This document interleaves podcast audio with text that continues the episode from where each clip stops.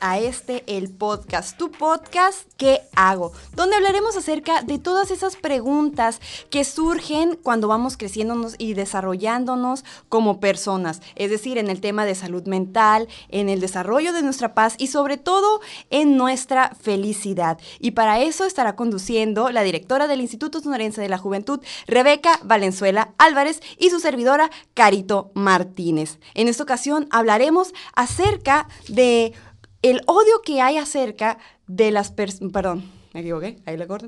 En, este, en, esta ocasión hablaremos, es que vi aquí que dice odio, no, en esta ocasión hablaremos acerca de la dismorfia, de la dismorfia corporal, es decir, cuando nos vemos en el espejo y lo que vemos no nos gusta y nos enfocamos mucho en esa parte o en ese aspecto de nuestro cuerpo. Eh, Rebeca, dinos cuál, quiénes son las invitadas del día de hoy. Bien, pues como bien lo comentas, el tema principal yo creo que es algo que nos hace eco a la mayoría de las mujeres. Rebeca, por favor, preséntanos quiénes son las invitadas del día de hoy. Bueno, de nada cuenta, tenemos invitadas de lujo. Nos encontramos con Mari José, que es nuestra nutrióloga del día, con la doctora Alejandra Gómez, también especialista médica psiquiatra, y con Carmen García. Eh, vamos a abordar el tema más a profundidad respecto a algo que nos atañe, yo creo que a la mayoría de las mujeres, ¿no? De, de lo que a veces vemos en el espejo y no nos gusta, Carito. Así es, pero a mí me gustaría preguntarles a las expertas, las que han tratado y han vivido en este tema, ¿Qué es la dismorfia? Porque yo puedo leer muy bonito lo que dice Google y decir, ah, bueno, pues es, una, es un tipo de trastorno obsesivo compulsivo. Pero ustedes, en su experiencia y en tu experiencia, Carmen, como, como pues haber pasado por este, este trastorno, ¿qué es la dismorfia? ¿Qué te parece, Carito, si comenzamos en orden para no revolvernos? Y, comenzamos con Carmen. Em, pues, mira, yo sí me salgo un poco de, de, lo que es psicología y todo esto. Pero como yo vivo la dismorfia, como la defino, es justamente una, entre comillas, exageración de estos rasgos. O sea, yo los estoy viendo en el espejo, tengo una arruga, pero alguien más puede ver esa arruga simple y pues yo la veo demasiado. Entonces simplemente es mm, llevarlo más allá de lo que ella es. Es así como yo lo veo. Eh, la dismorfia va desde las arrugas, desde el gimnasio, el cuerpo, el vello corporal. Es extensísimo todo eso. Bien. ¿Y de hecho, en la salud mental, más que nada encaminado a la psiquiatría, es un trastorno mental, entra en las clasificaciones del DSM-5 como un trastorno y un trastorno lo tenemos que ver como una alteración de la salud mental en el sentido del impacto que crean las personas, porque causa un disconfort y un sufrimiento y esto va a alterar su funcionamiento a lo largo de la vida, no solamente en la vida personal, sino uh, académica, laboral y de cualquier tipo. Y, y de hecho, platicando con con Majo es un trastorno de los más frecuentes, aunque no se diagnostica por lo general, lo subestimamos y llegan a la consulta este tipo de pacientes que lo padecen, que lo sufren porque lo sufren, porque no es egosintónico, es egodistónico, como lo decía Carmen, de que ellos lo ven como un sufrimiento, algo máximo, y pues nosotros lo minimizamos y esto se debe de, de aplicar todos los días en la consulta. A ver, Majo, desde tu perspectiva como nutrióloga emocional, eh, ¿cómo has visto la dismorfia y para ti y para tus pacientes qué ha sido la dismorfia? Sí, como bien lo menciona Carmen y, la doctora, es, es, este trastorno mental. Es algo muy importante em, como identificar que no es que nos sintamos un día feas, ¿ok? O sea, porque luego de repente puede haber estas interpretaciones y a veces en redes sociales eh, se da mucha información y, y, conectamos y decimos, no, es que hoy me sentí muy mal y como que hoy me fijé mucho en mi nariz y a lo mejor tengo dismorfia. No, ¿ok? Tranquilos, no es así, no funciona así. Hay ciertas características, este, por eso es importante siempre la evaluación de los profesionales, pero también hay cosas que ahorita pues estamos conectando que vamos a ir eh, viendo para también identificar si alguien que esté escuchando este podcast pues diga, ah, ok, a lo mejor pueda yo asistir a un profesional que me pueda dar un diagnóstico. Algo muy característico, como lo menciona la doctora, como de cualquier trastorno, es cuando comienza a afectar mi funcionalidad. Eso es vital para cualquier trastorno. Entonces, cuando ya hay esa afectación, entonces, ojo, Puede ser que algún sentimiento de vergüenza, de inhibición, me impida a mí seguir con la cotidianidad de la vida ah, ok, entonces necesito hacer una pausa y comenzar a, trabajar más allá de, la situación. ¿Y, cómo, nos damos cuenta de que estamos en una delgada línea? Porque bueno, ahora con el uso de las redes sociales no falta lo comparativa, no falta el que siempre queramos estar a dieta para tener nuestra mejor versión, pero es una delgada línea, yo creo, de, de la interpretación. ¿Cómo nos damos cuenta? ¿Qué características hacen alusivia que digan, bueno, sí tengo ese trastorno? Como lo decía Carmen, es no me levanto y digo, ah, es poquito, no, todos los días estoy yendo al gym y me entreno y me veo rayada, toda la gente me dice, me veo musculosa, fuerte, camino derechito, pero yo me sigo viendo en el espejo y no soy feliz, no me satisface, me sigo viendo distorsionada. Y en lugar de sentirme tranquila, entre más me veo, más disconforme causa. Es como, ¿Qué onda? ¿Qué está pasando? Desde ahí es como el primer ejercicio. Todo está bien, toda la gente me dice que está bien, pero yo no siento que está bien. Es correcto. Es como cuando la gente tiene depresión y no se da cuenta. Estoy en pijama todo el día, tengo flojera de ir a la escuela, no me quiero bañar, no me quiero cepillar los dientes. dices, aguas, son focos rojos. Fíjense que quiero contarles, no sé si lo sepan, pero fui deportista muchísimo tiempo, hasta, hasta el 21, después de Juegos de, de Tokio. Y hace poco me invitaron a una... Mm, eh, presentaron un documental que se llama Frente al Espejo, de Tamara Vega, y habla una recopilación de atletas de luchadoras que siempre estaban contra el contra el, el pesaje, contra pues su forma física de que estaban tan metidas en el tema de un objetivo que se dejaron de lado como mujer y todos los días era un trastorno horrible que muchas dijeron, "No hay espejos en mi casa." Ya no. ¿Por qué? Porque era el objetivo, sí, pero como mujer no se aceptaban. Y les comparto en, en corto que me tocó vivir ese proceso. Como lanzadora tuvimos que subir bastante de peso, estamos hablando de 15, 17 kilos, mucho más de lo que ahora me ven. Y era una pelea todos los días con mi persona. O sea, eh, llegaba un punto y, y, fue muy fuerte porque lo digo, de que tenía antojo de una papita, por ejemplo, y decidía chuparla y tirarla, ¿no? Y no, y, o masticar la comida y tirarla porque ya me sentía que no era yo. Sin embargo, tenía que seguir teniendo una carga de alimentación muy alta, alta en proteína, me tocaba doble porción y no me reconocía. Quizás no es eso, eh, en el sentido la, la, dismorfia, porque a lo mejor si estaba, si estaba más eh, llenita de peso, pero el sentir de no reconocerte y de sufrir todos los días y levantarte con ese pesar es algo real que es poco hablado, pero muy vivido.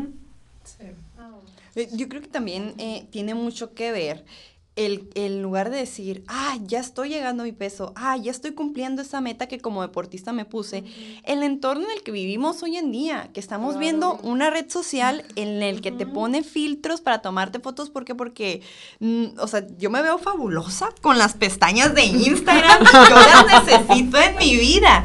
Pero ¿qué pasa? Yo creo que llegamos, o sea, como ciudadana normal, lo estoy diciendo, ustedes son las expertas, al momento de decir, es que yo me veo tan fea sin filtro, me veo tan fea sin esos labios exagerados, perfectamente jugosos, esa sombra y esa pestaña perfecta. Eh, pero también tenemos las redes sociales para los hombres, porque ahorita somos puras mujeres, pero también hay jóvenes hombres que nos están escuchando que a lo mejor están obsesionados con el gimnasio y están viendo como ejemplo al, Arnold Schwarzenegger del día de, en su momento, ¿no? de la actualidad, no sé quién será, lo desconozco, que a lo mejor se está inyectando algo, está comiendo algo de más para llegar a ese nivel muscular y ellos se están obsesionando con llegar, llegar a ese nivel eh, de masa cuando se están haciendo daño, ¿no? Entonces, a mí me gustaría eh, preguntarles, eh, ¿cuáles son las características de decir esto si tú estás cumpliendo eso, ya nos dijeron que, por ejemplo, el no aceptarnos, el enfocarnos, pero hay otras características que pudiéramos decir, hay, eh, esta persona está eh, cayendo en un caso de dismorfia muy fuerte. Muchísimas, o sea, por ejemplo, ahorita que estamos hablando de los hombres, em, pues yo estoy muy al tanto de pues, las redes sociales, no soy joven, pero algo que veo mucho en, el entorno y eh, pues se, se asocia más de los hombres con la vigorexia, no, no es regla para nada, pero yo creo que es el ejemplo un poco más fácil de dar. Eh, la dismorfia en hombres, eh, los hombres tienden, se supone que lo ven como algo oculto, pero ya que te acercas un poco a lo emocional, si llegan a tener ideación suicida, o sea, ellos eh, pues se viven comparando con otros hombres, pero esto llega a ser como mi masculinidad no es lo suficiente. Eh, por ejemplo, si lo comparamos con la anorexia, eh, se llega a decir que la anorexia es un rechazo a la feminidad, a la feminidad adulta más bien, pero en los hombres es un yo no llego a ser lo suficiente masculino. Entonces se da mucho que se llegan a ver muy delgados en la vigorexia pero esto también causa como, oye, entonces, ¿qué representa para mí ser delgado? entre comillas es ser débil, entre comillas es esto. Pero esto sí lleva a uno lo suficientemente hombre y esto ya lo podemos ver en cómo tienen su relación con mujeres. Si dependen mucho de dar su seguridad en sus parejas, por ejemplo, que su pareja constantemente les estén dando cumplidos. Es, es una infinidad, o sea, conozco es una persona, hombre con vigorexia, que es una batalla con su pareja todos los días, o sea, pone su... Cuéntanos, porque no, no entendemos. Ponnos en pues, contexto. Pues, oye, o sea... Etiquetado.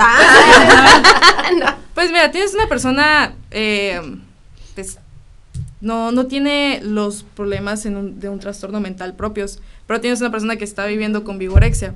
Eh, pues oye, aquí estamos hablando de que esta persona, aunque esté en un proceso de recuperación, sigues cayendo en conductas que, que llegan a ser eh, propias del trastorno. O sea, te puedes seguir esforzando, pero es algo que no se va. Entonces aquí ya mucho en la pareja de dar tu seguridad ahí. O sea, es como de que mi pareja es responsable de hacerme sentir mejor, de darme esos cumplidos que yo necesito. Pero es algo que también buscan cualquier otro trastorno alimenticio la validación, pues. Es el proceso de validación. Por ejemplo, ¿cómo se hace? Haciéndole alusión al, nombre del programa.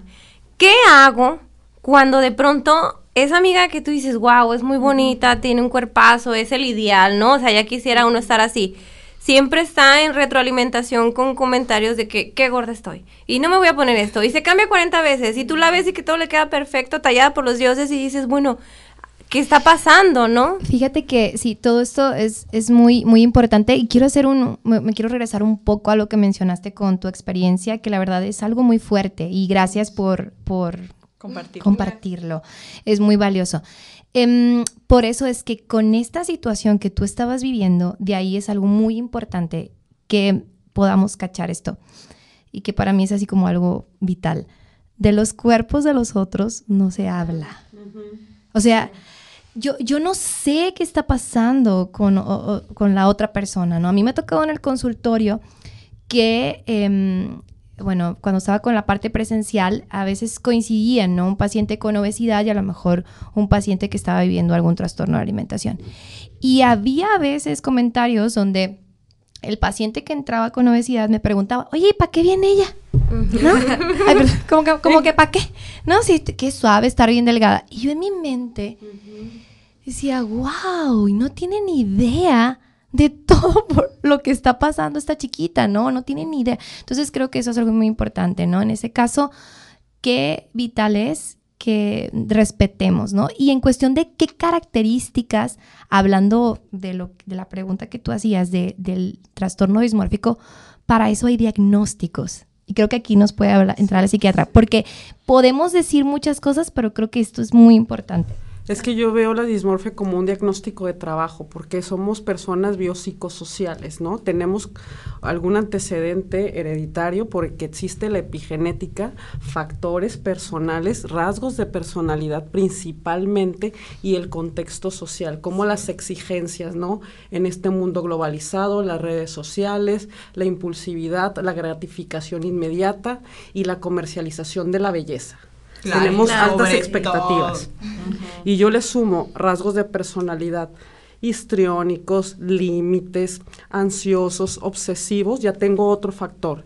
Y en mi familia hay antecedentes de algún tipo de alteración o un trastorno mental, trastorno depresivo, ansioso, trastorno obsesivo compulsivo. Tengo que hacer un diagnóstico global incluyendo todas estas partes, porque la dismorfia puede ser un componente de algún otro trastorno. Por eso es importante los diagnósticos diferenciales. Hay que descartar primero los trastornos de la conducta alimentaria. Y cuando tenemos un trastorno de la conducta alimentaria, trastornos del neurodesarrollo, principalmente TDA. A ver, a ver, deteniéndonos un poquito para las personas que nos están, que nos están escuchando este podcast, que, que están dirigidos de 18 a 20, eh, bueno, por lo regular 25 o, o, 29 años. Entonces, hacer una pequeña recapitulación. Tiene que ver mucho el entorno, la Por familia. supuesto. Eh, la genética. La genética, Sí, si, si hay sí. eh, algún este mm, padecimiento o condición en mi familia, lo que estoy viendo en las redes sociales y en dónde me estoy des- desenvolviendo. Sí, por ejemplo, siempre fuimos la especialidad incómoda. No ves al psiquiatra y lo saludas en la calle. Ahí va mi psiquiatra. No, por lo general se esconden. Y no hay que separar los trastornos mentales de otras enfermedades médicas porque se sabe que son procesos inflamatorios donde hay alteraciones de neurotransmisores, marcadores, interlucinas, todo este tipo de cosas. Por eso hay que verlo en su totalidad. Por eso hablamos de factores biológicos, genéticos, sociales y personales. Personal. Entonces, hay que descartar, Principalmente. como lo mencionabas anteriormente, que sea otro, otro trastorno como Sí. vigorexia, Sí. anorexia, bulimia. Y ahorita checando todo esto de la dismorfia y los trastornos de la conducta alimentaria que se van como gestando los rasgos de personalidad en los adolescentes, porque nacemos con un temperamento, se forma un carácter y los rasgos de personalidad. Y ahorita que está de viento en popa todo lo de la diversidad de género, también tiene que ser un diagnóstico diferencial de, de, de esta disforia de género también. Es algo complejo, no es fácil de que, ah, no se acepta como ella quiere en el espejo, no, es algo mucho más profundo. Un trasfondo. Y como mencionas, cada uno necesita su propio diagnóstico Sí. y cada uno necesita su propio tratamiento, ¿no? Exactamente. O sea, con aplausos y decirte que te ves muy bien, no vamos a cambiar. El échale ganas. Sí, Yo No, creo que el, el échale ganas es, ah, te acompaño a tu primera valoración. Ajá. Ese es el Ay, échale ganas. Y fíjate, Ese es tu échale ganas. Sí, ya en el consultorio nos encargamos nosotros y todo un equipo multidisciplinario. Es muy porque es psiquiatra, Nutrición. nitróloga y, nutri- y psicología. Y tienen que estar también, eso sí muy importante, los profesionales de salud que, eh, que se elijan, también es importante que estén en la sintonía, ¿no? De lo que se va a trabajar. Porque habrá también algunos profesionales de la salud que a lo mejor no, no contemplen, ¿no? Más, por ejemplo, yo hablo del lado de nutrición, pues a lo mejor voy con un nutriólogo deportivo que a lo mejor no alcanza a ver que yo estoy pasando por atracón, ¿no? O que estoy con una situación. Entonces es importante siempre dirigirnos. Y en, y en cuestión de, del- de la dismorfia, qué tan importante es el contexto y la crianza, porque alrededor de los cuatro o cinco años es cuando comenzamos a contemplar por nuestro mm, mm, desarrollo cómo somos. Claro. Pues de hecho, Entonces, o sea, bueno, si quieres termina. Bueno, eh, a mí, por ejemplo, cuando se me empezó a presentar el trastorno de conducta alimentaria, primero pasé, eh, primero pasé por pica, pero es muy normal en niños, es muy normal, pero... Momento para la gente que no sabemos qué es pica, nos puedes Comer explicar, cosas que no son nutritivas. Ah, ok, ok.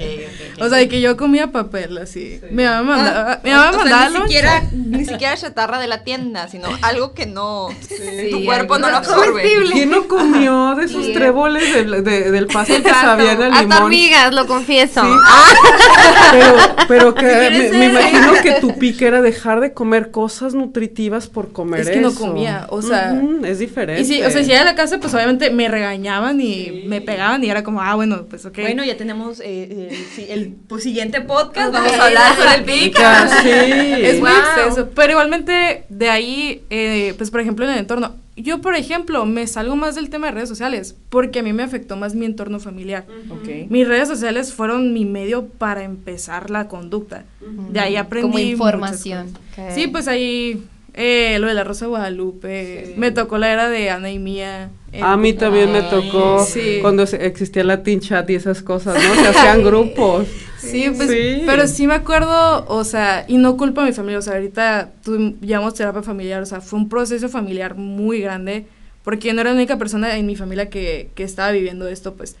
Yo agarré el trastorno de anorexia ya con ocho años, justamente por esos foros, pero no, no se lo acredito 100% porque desde chiquita batallé mucho con mis hábitos, o sea, a mí me pasaba algo malo en el día y se me quitaba el hambre.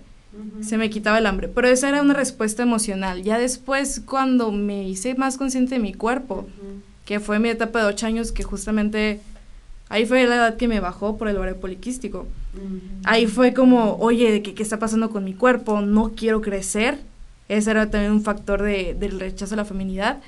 Entonces ahí se me fue formando. Entonces mis demás amigas tenían ocho años y todas estaban de, ay, qué las sardinas enlatadas. Y yo de que estaba pensando en que estábamos comiendo en el lunch. Me estaba preocupando por otras cosas que no debía. Pero era justamente lo que estaba escuchando en mi casa. O sea, mis dos hermanos eh, estaban en dietas desde pequeños por, por sobrepeso. Pero a mí eso me afectaba estar escuchando porque, o sea, me comparaban con mis hermanos y decía de que, ay, pero tú puedes comer lo que sea. Ay, pero de que te tienes que cuidar ahorita porque ya de grande vas a estar como tal persona, pues con mi mamá.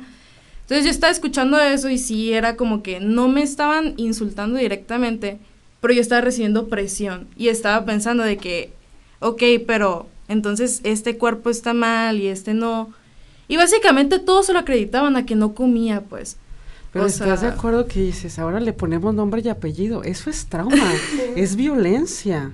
Y antes se normalizaba esto. Y está, no, y, y- y todavía siento que está muy arra- Sí. arraigado. Estamos viviendo, yo creo que una, en como una generación, una etapa en el que ya nos estamos dando cuenta, algo que dijo María José ahorita que fue muy, muy importante y me resonó, de los cuerpos de las otras personas no, se, habla. Pero desde chiquitas nos- a nosotras nos tocó todavía de que, ah, estás muy gordita, oye, ¿qué, qué andas haciendo? Ay, que Sí. estás muy delgada, muy bien, o ay, mira, ya Entonces cuando estaba gordita estaba bienita". fea. Correcto. Ajá. Qué duro. Entonces, ¿qué onda, no? Sí, sí, yo me he topado últimamente así de que, pues ya estoy en la función pública, pero me conocí a toda la gente 14, 15 años por el gremio deportivo y de pronto me los tomo, me los topo en la calle y lo, ay, qué bien te ves, estás flaca. Y yo entonces antes estaba fea o qué, ¿no? O te dicen, ay, estás muy bonita de la cara, pero estás gordita y tú. Ah, gracias. Entonces, ¿qué te digo? o sea, ¿cómo te contesto a Sí. eso, Por eso, no? hablando de esto, una de las cosas que yo aprendí, de hecho, con Carmen, en uno de los episodios del, del podcast de nutrición emocional, es que ella habló acerca del body neutrally. Eh, eh, Eso a mí me encantó y yo dije, claro, o sea, hab- habla, habla como esta corriente, ¿no? Donde estamos con el body positive, como vamos a aceptarnos, pero ella me explicó muy bien el body neutrally. Éntrale, éntrale. A ver, no había preparado eso, pero... Ok, mi visión del body positive y bueno, también de, de mis compañeras de recuperación, eh, es que al principio cuando inicié mi recuperación, o sea, veía de que el body positive y todo esto, y era comparar cuerpos, de que ponían una escala de cuerpos así, que era lo que hacían justamente pues las revistas en ese tiempo que estaba tratando de ser emblemáticas. Pero haz de cuenta, yo soy una persona que vengo de compararme con todos, o sea, yo soy una persona competitiva, o sea, si yo veo a alguien más flaco que yo, aunque se vea mal, desnutrido, yo quiero ser esa persona y quiero estar peor que esa persona. Entonces después veo estos cuerpos y los están comparando con cuerpos eh, más grandes, más gordos, eh, más delgados, entonces ahí yo estoy viviendo como algo de, pero ¿qué me estás tratando de decir? Igualmente el body positive, un, un problema con esto es que es, busca amarte todo el tiempo, pero pues entonces estamos hablando de dismorfia. O sea, oye, estás pidiendo mucho ahí y también, o sea, no solamente con la dismorfia, sino simplemente todos tenido- tenemos días buenos o malos. Y tener esos procesos de negatividad con tu cuerpo también pueden ser muy fructíferos, o sea, es, es, tienes que vivir emociones negativas para tenerlas positivas. Y el body positive se enfoca mucho en amate siempre, eh, tienes que tener cierto vocabulario siempre y así. Sería como el, el perdón que te interrumpa, como No el, te el, el ser positivo de una manera tóxica. tóxica, así Sí, es, totalmente. porque te hace tan intolerante a la frustración y como no cumples las expectativas de todo mundo, llega la frustración, llega la culpa y se convierte en una bola de nieve nuevamente. Y por eso yo considero que las emociones son como tal, así, no buenas ni malas como tal, son necesarias. Por ejemplo, cuando me llega un Claro. adolescente en la consulta de que estoy enojado, le digo, sí, está súper bien que estés enojado, nos ayuda a poner límites. Pero ya cuando tu cuerpo lo traduce, tu psique, tu cognición, es ¿qué me hizo sentir enojado? ¿Para qué me estoy enojando? Y ya se traduce a conducta. Y la conducta sí depende de nosotros. La emoción no. No, y, no, eso, no. y eso es lo padre, ese reconocimiento que dice Carmen.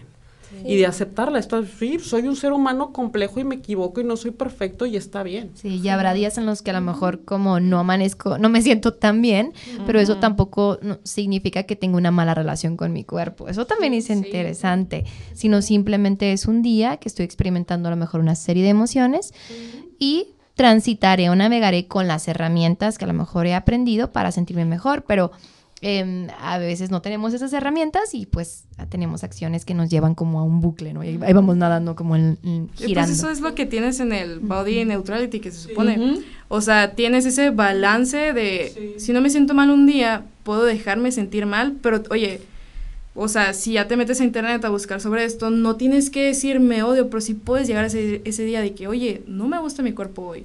Y está bien que no me guste mi cuerpo. Pero también el body neutrality, cuando no te sientes mal con tu cuerpo, también te invita a preguntarte, ¿pero por qué? O sea, es muy- ir más allá, el buscar Sí. cuáles son los factores. Al ¿no? final se fijan que es equilibrio. Sí, claro les, que les- sí. les quiero compartir algo que, que me hizo colación por, por lo que mencionabas. Respecto al, al trance que, que yo viví de subir y bajar de peso y todo esto, pues llegué a un punto de mi salud que como que colapsé, ¿no? Con riñones, con de todo así, porque estaba muy mal con los temas alimenticios. Y fue ahí como mi sacudida de conciencia de que dije, espérate, ¿qué estoy haciendo? O sea, ser estéticos no es sinónimo de salud. Exacto. Entonces, hay que diferenciar eso. O sea, que uno tenga una cinturita no quiere decir que estás bien sano por dentro. Por el contrario, una persona sana puede ser de cualquier forma. Y hay que buscar la salud porque cuando tu salud ya se ve afectada, es cuando empiezas a valorar el hecho de que no vas a querer estar postrada en una cama por el hecho de verte bien en el espejo, ¿no? Y entonces ahí fue donde reseteó mi conciencia y dije, voy a cambiar mis hábitos, pero por cuestión de salud, porque no quiero volver a estar postrada aquí, porque no quiero volver a estar sintiéndome así. Y más allá de buscar el ideal de la belleza, siempre procuro cuidar el tema de la salud del- de los alimentos, ¿no? Esto sí me hace bien, esto no me hace tan bien. Bueno, ese día se vale, porque, porque comí, comí bien todos estos días. Pero más que estar buscando mi ideal, mi perfección en el espejo, me acepto tal cual soy, acepto que, que tengo que tener un cuerpo sano. Y eso es lo más importante. Así si avatar. yo sea cuerpo de cuadrado, de circulito, de triangulito, si mi cuerpo está sano, puedo seguir adelante con mis proyectos. Y yo creo que eso es bien importante recalcar que no, no deberíamos de buscar el ideal de lo estético, sino el ideal de la salud. O sea, si tu cuerpo está sano por dentro, en la forma que estés, está bien. Porque, ¿qué es ser normal? O sea, que, que no cumples con patrones. ¿Qué patrones? ¿Cuáles son las características? Tu única prioridad en la vida es tener un proyecto de vida y estar sano para que dudes lo que tengas que durar en la vida. Bueno, al menos eso fue como mi sacudida de conciencia después de que estuvo así como en la línea mi salud. Y dije, ya, ya no más. Es como dijera la OMS ahora, ¿no? No es la ausencia de enfermedad de salud, no, es un bienestar psicosocial. Es global. Y en ese, creo- ah, no. en- en ese sentido me gustaría preguntarles, entonces, ¿cuáles creen ustedes que son los factores? Ya mencionamos muchos factores, pero me gustaría que rápidamente me dijeran cuáles son los factores eh, que orillan a las personas a llegar a esta situación. Porque hemos mencionado pues de la familia, lo que vemos en las redes, pero hay algo principal que a lo mejor esto tengamos que agarrarnos de ese pilar y no soltarnos para no caer en casos de dismorfia. Pudiera ser eh, lo social, el entorno. ¿Cuál es el factor principal que hacen que las personas caigan en dismorfia? Mira, como retomamos, es psicosocial. Psicosocial. Por eso cuando llega la consulta tenemos que considerarlo como un diagnóstico diferencial o un diagnóstico de base. Por eso tenemos instrumentos de tamizaje y instrumentos de diagnóstico. ¿Qué es de tamizaje? que tenemos un- pruebas como que nos guían a pensar en el trastorno, cumplen cierto puntaje, lo hacemos como más completo y a partir de ahí hacer vamos una vez que ya se tiene un diagnóstico? Por ejemplo, en tu caso, ¿qué fue lo que hiciste, dónde acudiste para pues poder superarlo? No, ya sabemos que tenemos, ya para empezar lo aceptamos, ¿no? Pero ¿qué hacer para superar esto? Y el proceso de aceptación está cañón. No, En yo- favor de no juzgar. Yo creo que es un, proceso como de deconstrucción, No, ¿no? deja tú, es o sea. como los duelos, no, no es que se Sí. superen, se procesan. Te subes al puente y sabes que vas a salir del puente. Tal vez te tardes un chorro. Tal vez te vas a frenar en ciertas etapas, pero el chiste es seguir avanzando. Es que mira, ajá, estoy de acuerdo con eso. O sea, por ejemplo, a mí me diagnosticaron. Ay, me- es que me diagnosticaron muchas veces. O sea, mi mamá se enojaba con los psiquiatras siempre. O sea, siempre que estaba en contra de ellos. O sea, pues por ejemplo, yo chiquita, eh, pues yo era disléxica, ¿no? Bueno, soy disléxica, pero ya todo trabajado. Tienes pero- dislexia. Sí. Hay que evitar el estigma. Ok, sí, es cierto. Pero, por ejemplo, eh, había como que un factor ahí de que yo ba- batallaba mucho para hablar. Yo aprendí ahora de los cinco años. Entonces a mí me diagnosticaban, pues obviamente no era la persona más social, pero pues yo andaba en mi mundo, porque eres un niño y pues te vale. Pero a mí me diagnosticaban con TEA, entonces mi mamá se enojó así de que no, no es autista, no puede ser, estoy insultando. Y no, no resultó eso, pero mi mamá nunca quería escuchar opiniones de que así. Entonces cuando llegó este diagnóstico, mi mamá, ok, de que te creo, pero pues no es así, de que se pueden equivocar, por los mismos procesos que tenía. Pero ya después, cuando yo me comencé a dar cuenta que me estaba dando problemas, justamente problemas de salud, eh, no me importó. Ya después, cuando ya me di cuenta que yo estaba en estas, ahorita se usa más Twitter para los trastornos alimenticios, ya no, ya no es tan fácil encontrar esos foros. Pero de que hay, ahorita se usa mucho esa red social, eh, ya que estaba ahí, te ponías en tu biografía qué trastorno tenías de, de los trastornos de conducta. Y ya de ahí me di cuenta de que, oye, lo estoy haciendo porque, pues sí, sí es real, ¿sabes? Como, pero justamente, por ejemplo, a diferencia de ti, mi experiencia era que para mí estar enfermo era un orgullo, ¿sabes? Como, le estoy ganando a todas esas personas que comparto este espacio, obviamente. Entonces yo también veía a mis amigas delgadas en la escuela. Era como que, claro que sí, o sea, yo estoy sufriendo más, yo estoy haciendo más. Entonces para mí era esto.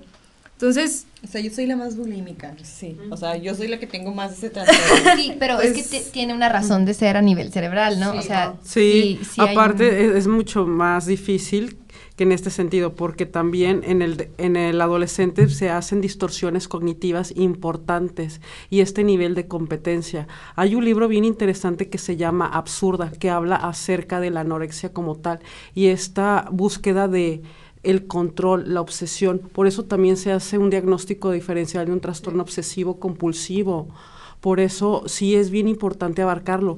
Y aquí ya hay un cambio a nivel cerebral, estructural y fisiológico. sí. Sí. Entonces, donde yo creo que ahí con- con- conectamos con lo que es placer o igual a sentir menos dolor, ¿no? También podemos como Sí. conectar estas dos líneas. Sí, obviamente, pero bueno, volviendo a la pregunta, Ujú. eh, pedir ayuda para mí fue, nunca la pedí realmente. Ok. O sea, para mí fue un, ok, ya estoy cansada de estar viviendo así, me está trayendo problemas, pero yo también tenía ideación suicida, o sea, yo ya había tenido intentos de suicidio antes de ya estar en mi punto más bajo de la anorexia. Y entonces no me importaba tampoco. Entonces yo dije, ok, para que ya no me esté fregando mi familia, porque ya llegó un momento en el que mi papá ya me quería pesar y para mí era de que nadie puede ver mi peso, o sea, nadie así. Entonces ya cuando llegó ese punto, ok, sabes que lo voy a intentar. Lo intenté en casa, fue horrible, así, no pude con mi familia, estaba demasiado estresada, no soportaba. Además de que cuando estaba de que ya en la comida, de que me miraban así con lástima, de que mi mamá me, me miraba con lástima acá, yo y que déjame en paz, o sea. Pero pedir ayuda no la pedí porque, o sea, yo sí tuve que llegar a un punto en el que tuve que tener ya un intento de suicidio que sí fue, sí me, sí me tuvieron que hacer un lavado, sí duré muchos días en el hospital esa vez. Eh, y ahí ya fue como que, ok, te vamos a internar. Porque, o sea, antes mi familia de eso no me quería soltar. O sea, tenían el control. Pues justamente ahí también mi familia me controlaba en muchos aspectos. Yo sentía, más bien yo percibía ese control. Entonces, ¿qué era para mí la anorexia? Era mi única forma de sentir que controlaba algo. Así es mi interpretación. Hay muchísimas. Sí, pero justo ese es el parteaguas de absurda. No puedo controlar mi vida porque todo el mundo la controla, pero yo voy a controlar lo que como a la hora que yo quiera y la cantidad que yo quiera. Sí. Que tanto es un oposicionismo, ¿no? Sí, por eso es que a mí no me gusta que las escuelas lo reduzcan tanto a las redes sociales. Porque, o sea, de las redes sociales aprendes, pero... ¿qué es pero no es el... Sí, o sea, yo tenía una infinidad de traumas y una infinidad de dolor, cosas que nunca había hablado. Y a mí me llevan al psicólogo siempre, o sea, fui al psicólogo desde los seis años, siempre estuve medicada. Se suponía que yo tenía esa atención, pero nadie soltaba el control sobre mí. O sea, y estaba viviendo demasiadas cosas que nunca podía hablar, pues. Porque si las hablaba, venía alguien a decirme, pero sí, pero estás chiquita, o sea, no debes estar pensando en eso. Y era como que, Siempre fue una niña deprimida, siempre fue una niña muy ansiosa y nadie me dejaba hablar de eso porque suponía que estaba chiquita, que no debía hablar de eso. ¿Y cómo se vive la violencia en el consultorio, la jerarquía? Cuando ya llega un adolescente es como validarle esa parte, déjalo que se exprese, porque el consultorio debe de ser un espacio seguro. Y a partir de eso vamos empezando el proceso psicoterapéutico. Si hubiese respeto y empatía hacia este grupo de personas, yo creo que el pronóstico sería distinto. Sí. Y continuando con la pregunta, me gustaría que las expertas en el tema nos dijeran qué hacer cuando nosotros o alguien cercano tiene o creemos que está padeciendo dismorfia, ya para finalizar un poquito más rápido. Bueno, una, se me vino, ahorita que estabas haciendo esta pregunta, se me vino a la mente algo que no sé si ya lo mencionamos, creo que no, pero también nuestra dismorfia la compartimos a otros. O sea, si por ejemplo una persona eh, eh, está con la parte, hay, un diagnóstico de dismorfia, también la compartes y la puedes expresar a otros en formas de comentarios. Y es bien interesante. Por ejemplo, o sea, personas que son súper obsesivas, como por ejemplo de, mm, ¿ya te rasuraste el bigote? ¿O no? ¿Hay tres bigote? O sea, como esa, esa como parte. Que te el bigote, no, ya sí. Entonces a veces creemos que, mm, que a lo mejor tienen algo en contra nuestro, pero realmente ellos están lidiando con una dismorfia que no está diagnosticada, ¿no? Se me, se me vino a la mente esta Por ejemplo, parte. ese tema pudiera ser, oye, eh, deja de comer eso porque eso tiene muchas calorías y hace que engordes. Sí, o, no te maquilles así porque se te ve más grande el ojo. Pero llega el adolescente, yo me como lo que yo quiera. sí, por ejemplo, ahí es la parte de los alimentos, a lo mejor puede haber también un, un trastorno, ¿no? De la alimentación, que eso también me ha tocado ver mucho en consulta, o sea chiquitas que vienen de 10, 11 años a la consulta, donde realmente la persona que está sumamente alterada con sus hábitos es la mamá, ¿no? Entonces, como consecuencia de ello, pues a la niña pues también, ¿no? Va, o sea, entra ahí eso. Entonces es, es, algo importante. Bueno, pero creo que una de las cosas que podemos como comenzar a realizar es precisamente el apoyo con un profesional. Yo sé que es muy se repite, se repite esto, pero es que cada persona somos diferentes, ¿sí? Y cada persona tenemos contextos diferentes. Entonces, lo primero es que si alguno de las personas que nos estén escuchando hacen, les hace sentido esta información, bueno, que estén en la apertura de conectar eh, y pedir apoyo, ¿no? O sea, el, yo creo que levantar la mano y pedir apoyo es uno de los primeros pasos que se pueden seguir para trabajar cualquier trastorno, trastorno mental. A veces se llegan situaciones de crisis donde alguien más, ¿no? Eh, ayuda en, este momento, claro.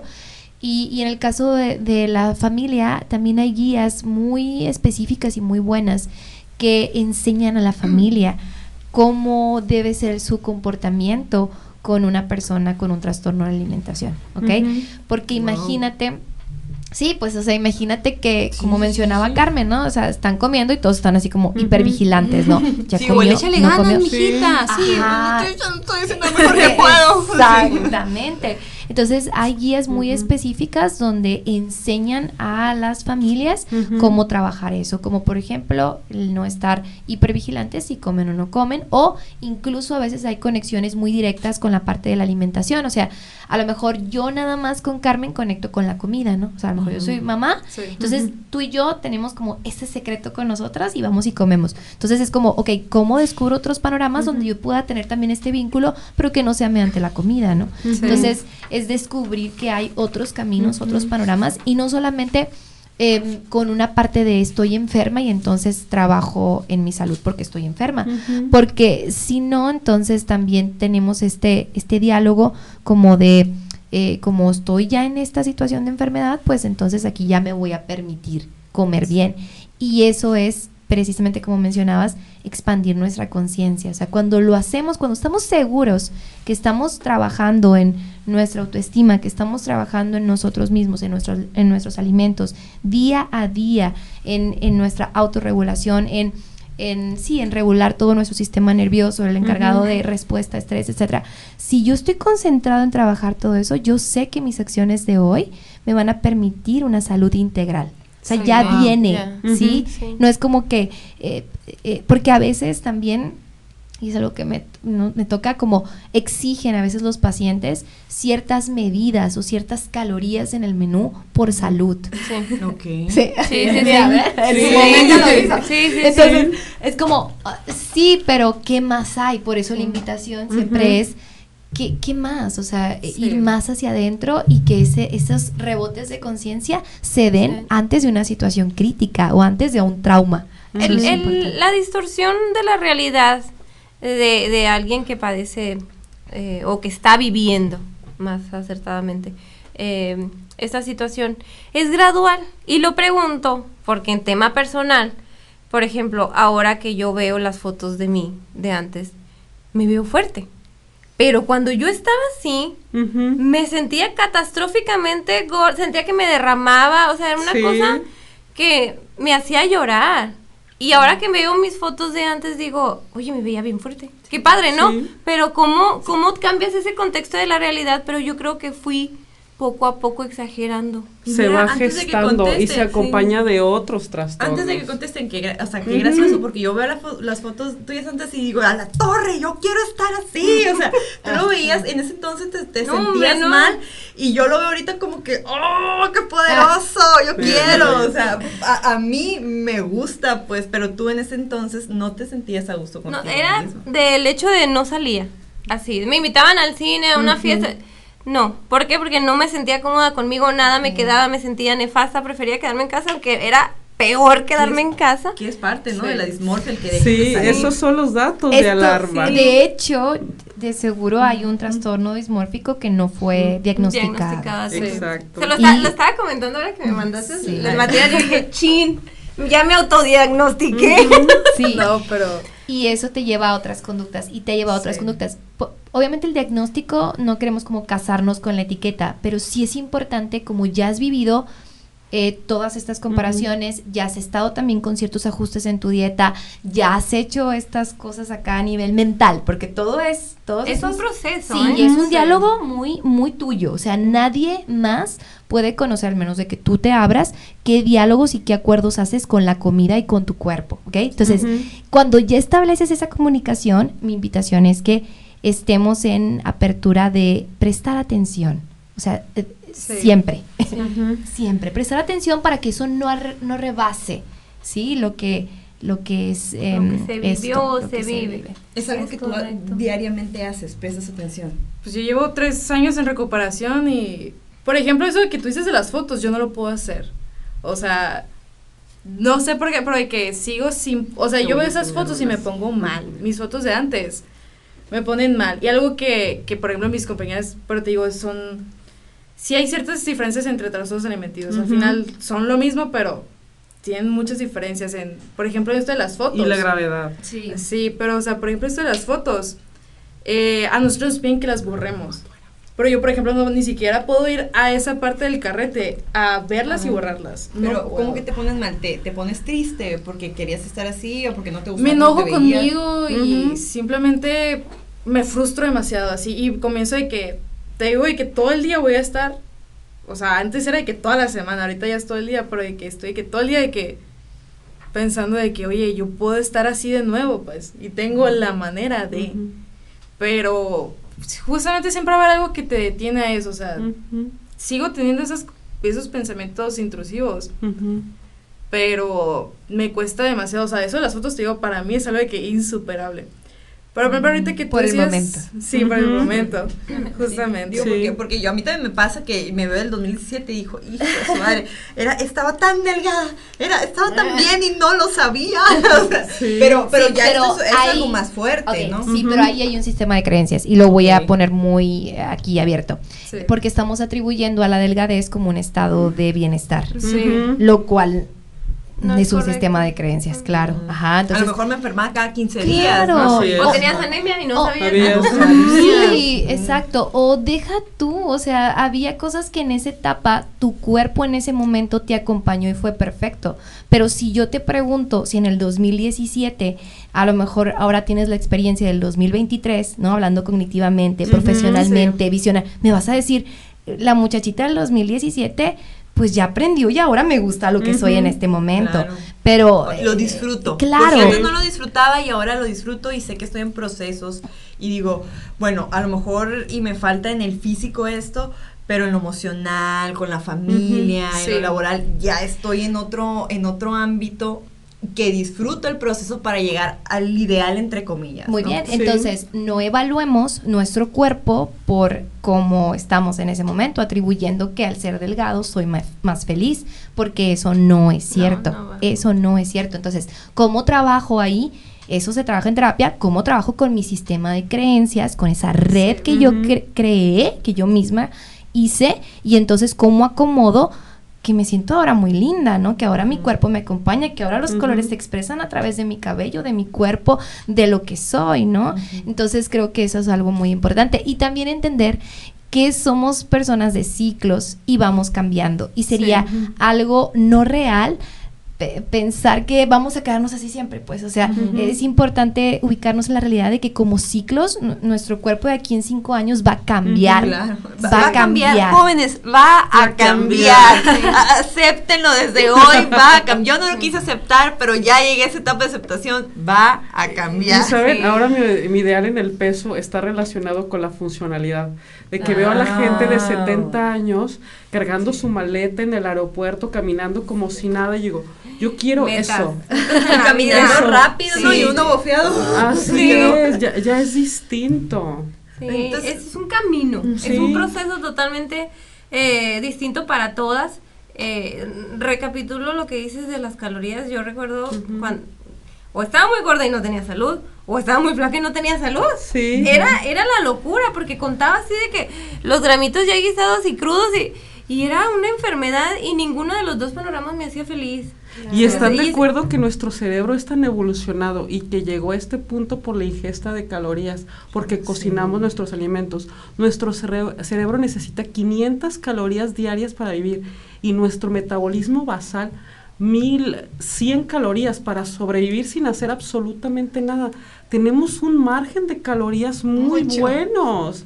Nada más la bronca que todo esto se convierte en un constructo social. Interesante. Sí. Pues por ejemplo, o sea, algo que se ve mucho de que en, en las redes sociales es por ejemplo de que ahora cuando está de moda lo- esto el gimnasio y que los coaches ahora te den las calorías, eh, ves muchos de esos videos por ejemplo de que eh, pingüino versus pollo, ¿qué pasa si, o sea, que para explicar el funcionamiento de las calorías te comparan tres pingüinos en el día a las tres raciones de pollo. Ah, ok, sí, sí, sí. Entonces pone la lógica y estás agarrando un chorro de gente que está en un proceso de cambiar su cuerpo. O sea, Sí. puede que ahorita tenga un trastorno propio, pero de que estás... O sea, el tema de las calorías ahí, muchos profesionales, o incluso no profesionales, pero gente que está viviendo incluso una obsesión a veces.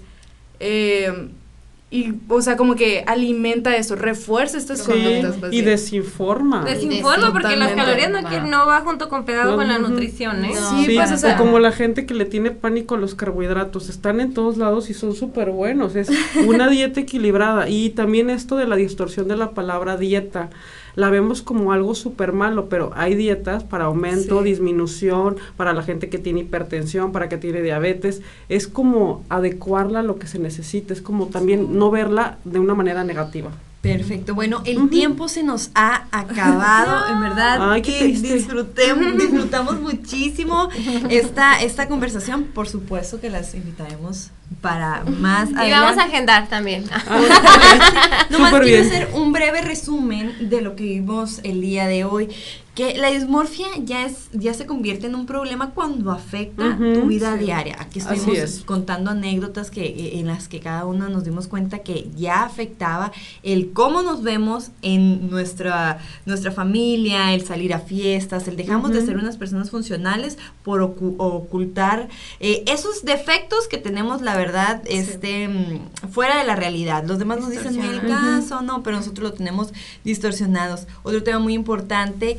es que entre más trabajamos en ello, más inconforme estamos y también hay que tener mucho cuidado en lo que, en lo que hablamos acerca de los cuerpos ajenos. Pero yo creo que el punto más importante aquí es que eh, es el, el, decir hay dismorfia o no hay dismorfia se tiene que ver con un profesional. a mí me, encantaría, eh, Rebeca, que como directora del Instituto Sonorense de la Juventud nos dieras el número del psicólogo que tenemos aquí, porque cabe resaltar que en el instituto también, como parte de todos los programas que hay aquí, tenemos a un psicólogo que atiende eh, de manera gratuita a todos los jóvenes que vengan y hagan cita ¿Cuál es el número, Rebeca? Bien, se pueden contactar también a través de nuestras plataformas Facebook, Instagram o Twitter y ese Juventud, Instituto Sonorense de la Juventud, nos mandan un mensajito o bien al WhatsApp 6623 45 72 82. Hay que recalcar que no solo está aquí, que también sale con nosotros día a día a las actividades, a los programas eh, en la intención de detectar eh, alarmas oportunas. Porque, pues bien, yo creo que no todo el mundo tiene el, valor, a lo mejor yo no lo he tenido, de ir a tocar una puerta y pedir ayuda, pero si salen nuestros psicólogos, si salen nuestros nutriólogos a dar la atención y convivir con otros temas y que esos temas te, te, lleven a lo que nos importa, pues eso también es muy importante. Y eso es parte del trabajo que hacemos en el Instituto Sonorense de la Juventud, estar en territorio permanentemente, pero también aquí tienen un aliado, pueden tocar esta puerta, pueden mandar un mensajito y estamos 24/7. Ahora sí que no necesitan ni a generar una cita mándanos un mensajito y podemos darles atención inmediata. Así es, perfectísimo. Muchas gracias por recordarnos los números. Y también les quiero decir que tenemos un WhatsApp para cualquier otra cosa, no necesariamente para el, eh, el psicólogo, sino también nos pueden eh, contactar a través del 66 24 47, a ver, creo que lo dije en el 66 24 77 42, a través de ese número pues podemos atenderlos.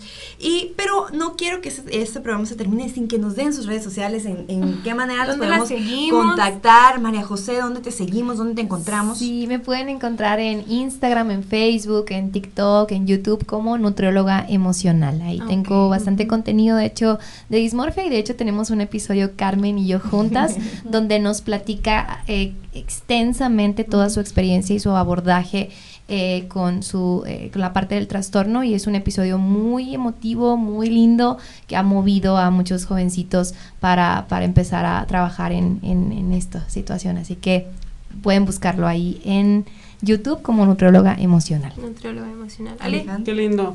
Me pueden encontrar en Facebook e Instagram. Soy Dot Alejandra Gómez. Ok, perfecto. Y este, eh, Carmen, 19 años, ¿dónde podemos escucharte las pláticas que haces acerca de este tema? Pues mira, esas pláticas, o sea, es más bien gente que me ha conocido, me ha conectado. Eh, ahorita estoy como que en un limbo de dar mis redes sociales porque estoy empezando a estudiar psicología. Oh. Yo estoy dando mi opinión como paciente, pero estoy eh, como que en un limbo de... sí. sí, pero es un limbo de que pues me puede llegar a afectar, entonces sigo considerando eh, cómo puede afectar esto en mi trayectoria. escenario, claro. Sí. Perfecto. Pues, muchísimas gracias a las tres por atender eh, al llamado.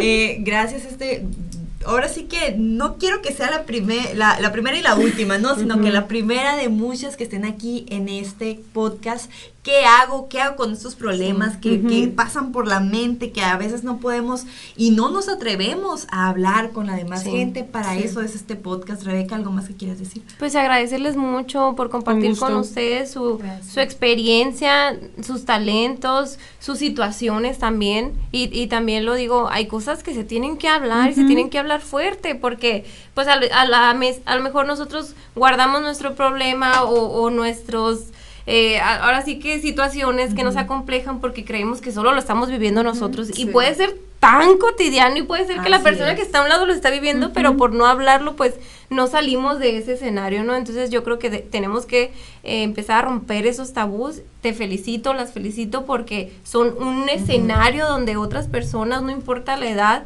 puedan ahora sí que buscar una puerta, una solución, una oportunidad, porque eso puede ser el, el, el, cambio de estar aquí o no estar, ¿no? O continuar con, con nuestra vida terrenal. Así que mis felicitaciones, agradezco mucho su espacio. Sí, las vamos a buscar, como no, de manera personal. Y, y de verdad que, ay, el tiempo se nos fue así. Ojalá y podamos tener, ya, ya tocamos algunos temas que podamos desarrollar más adelante, el PICA, el TDAH, el, el tema de la nutrición emocional, es para mí tema principal. Muchas gracias. Muchas gracias. Muchísimas gracias a todas las personas que nos están viendo por Facebook y sobre todo los que nos están escuchando a través de Spotify. Este ha sido el su, su podcast que hago, fue producido por el Instituto Sonorense de la Juventud, conducido por Rebeca Valenzuela, directora del Instituto Sonorense de la Juventud, y su servidora Carito Martínez.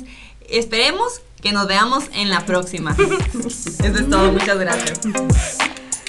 Bye.